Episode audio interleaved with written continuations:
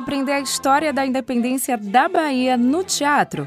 Pois bem, são tantos fatos importantes, nomes de heróis e heroínas para aprender que, às vezes, é preciso ultrapassar os limites da história oficial e dar força ao lado lúdico para responder perguntas sobre a luta da independência da Bahia que completa neste ano o bicentenário. Inspirada nessa jornada que a escritora Glaze Mendes traz no livro 2 de Julho, A Carta de Alforria, o destaque do recôncavo baiano no episódio histórico, além do protagonismo feminino de Maria Quitéria, Maria Felipa e Joana Angélica. Lançado em 2013, o texto ganhou, no mesmo ano, uma versão teatral contemporânea, envolvente e didática, pensando especialmente nas novas gerações. Todo mundo, quando fala de independência, se prende lá no grito do Ipiranga e na Bahia aconteceram combates, vitórias importantíssimas e essa ação transcorre por um ano e cinco meses. É uma, vamos dizer, uma saga, a gente pode dizer, né?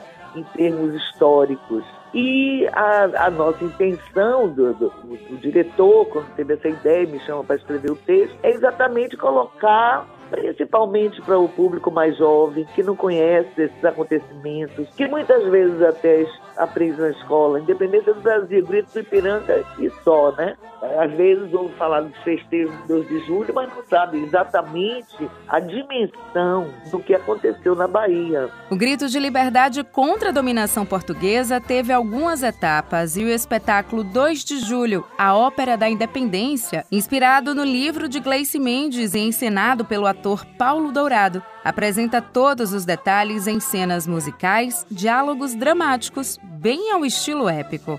O artista detalha como a encenação assume um papel representativo na manutenção da identidade cultural baiana. Então, isso de trazer a arte profissional contemporânea para dentro da, da, da, das tradições populares é uma coisa muito importante e é parte do meu projeto de teatro. Eu fiz vários sobre a Guerra de Canudos, sobre a conspiração dos alfaiates, sobre a abolição da escravatura, sobre o descobrimento do Brasil. Quer dizer, vários episódios históricos ligados à Bahia, à história da Bahia, nós transformamos em teatro para ser encenado no período das festas daquele, das celebrações daquele evento. Então esses são os dois aspectos que eu considero mais importantes da encenação da peça, além de dar conhecimento ao povo dessa história incrível que é a história do 2 de julho, que é uma história fascinante, complexa e rica e que traz a, a, a, que é a nossa história, que é a cara da nossa história. Para o diretor do grupo Cordel de Teatro, Giovanni Mascarenhas, autor do espetáculo Quitéria, a arte é um combustível para enfrentar as relações sociais e os questionamentos de gênero. Lançado em 2019, o espetáculo é encenado por atores de Feira de Santana, que dividem, além da história, o endereço com outra heroína, Maria Quitéria. O autor detalha o papel da peça na regionalização do marco. Por toda a Bahia, na verdade. Aqui em Feira de Santana, a cidade ainda não era considerada cidade. Ah, ela viveu, ela nasceu no distrito, que hoje recebe o nome dela, distrito de Maria Quitéria, que na época era São José das Itapororocas.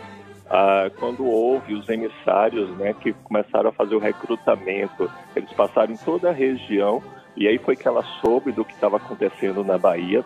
Ela soube da morte da Joana Angélica, que é outra Marte né, da independência, e eu acho que isso provocou nela um ideal mesmo de liberdade, para que ela é, entrasse, tivesse essa atitude de procurar ajuda do cunhado e da irmã para se vestir de homem e se alistar na guerra.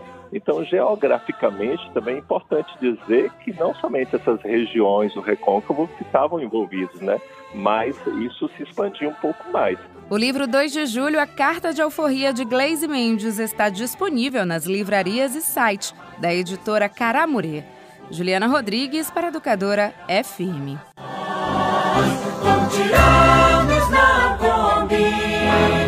Brasileiros, brasileiros corações.